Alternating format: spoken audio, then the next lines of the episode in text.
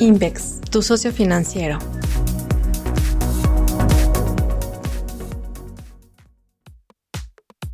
Invex Análisis. Lo que se espera de los reportes de las empresas en este trimestre, por Montserrat Antón.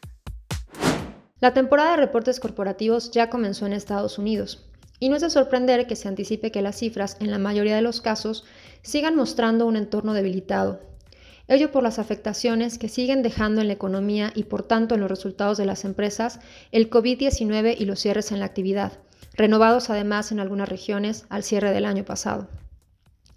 El consenso de analistas de Bloomberg estima que las utilidades del S&P 500 se contraigan cerca de 12% en el cuarto trimestre de 2020 contra el mismo trimestre del año anterior.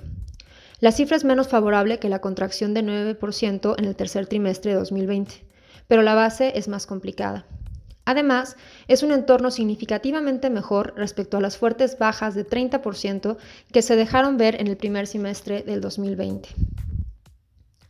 Las cifras de un consenso alterno de Refinitiv son similares y detallan que la expectativa más adversa es para el sector energía, con una baja esperada de casi 100% en las utilidades contra el cuarto trimestre de 2019. En las empresas industriales, la contracción anticipada ronda 40%, en consumo discrecional es de 20%. Solo hay unos cuantos sectores en donde la expectativa es positiva, como es materiales, en donde se fija la estimación de un crecimiento de 8% en las utilidades, Tecnología y salud las aumentarían cerca de 4%. Estamos acostumbrados a que los resultados sean mejor a lo esperado. La duda es si en esta ocasión podrá ser así, ante cierres inesperados en la actividad económica al cierre del año pasado, en una temporada que suele ser importante en términos de movilidad y consumo.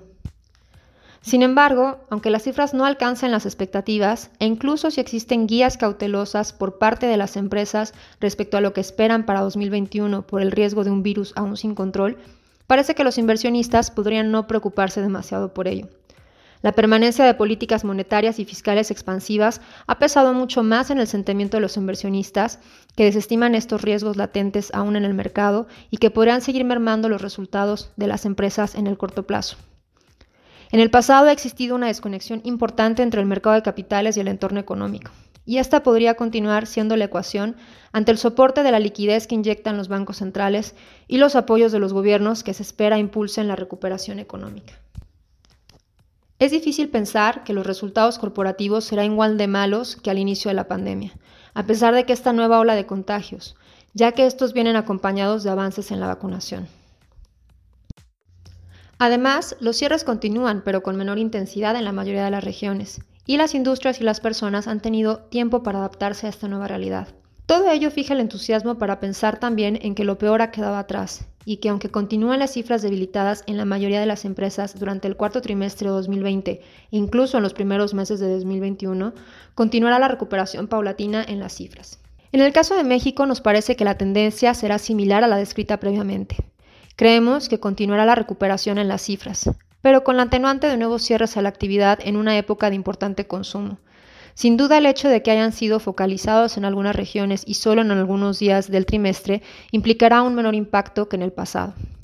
Por otro lado, esperamos un efecto menos importante del tipo de cambio en los ingresos de aquellas emisoras con operaciones en el exterior. De la lista de emisoras que tenemos bajo cobertura, anticipamos un crecimiento de 2% en las ventas. Esperamos que sea en particular el sector de minería el que muestre las mayores tasas de expansión, apoyado en el alza en el precio de los metales.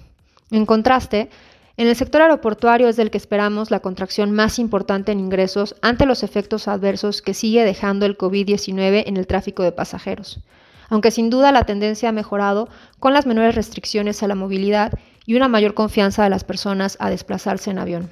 En cuanto a Levita, estimamos un crecimiento de 4% en el conjunto de emisoras bajo cobertura. Destaca minería de forma positiva nuestras estimaciones de la mano de lo antes mencionado, así como el sector de materiales, en donde los esfuerzos de empresas como GCC y Cemex por ahorrar costos han sido efectivos, sin dejar de lado que no esperamos que todos sean replicables en 2021. Aeropuertos se vería afectado por el menor apalancamiento operativo que implica el desempeño en ingresos, aunque destacamos también que esperamos mejores márgenes que los registrados al inicio de la pandemia. Nos parece relevante también señalar que esperamos debilidad en la rentabilidad del sector petroquímico por los menores precios del petróleo y menores márgenes de poliéster, así como en las fibras por los apoyos en las rentas a inquilinos y menores tasas de ocupación. La temporada de reportes en México es prolongada este trimestre. Tendremos varias semanas en donde la atención podría centrarse en estos resultados aunque nos parece que en algunos casos el mercado ya empezaba a reconocer las buenas expectativas, como ha sido el caso de las emisoras del sector minero. La atención estará también en las guías que puedan compartir las empresas de cara a 2021, una práctica que varias compañías suspendieron ante la poca visibilidad que existía por el COVID-19 y que implicó un reto adicional para los analistas en la teoría de proyectar los resultados. Muchas gracias por escucharme. Te esperamos en nuestro próximo podcast. Mándanos tus preguntas a invexanalysis.com. Síguenos en nuestras redes sociales para mayor información. Visita nuestro sitio web invex.com.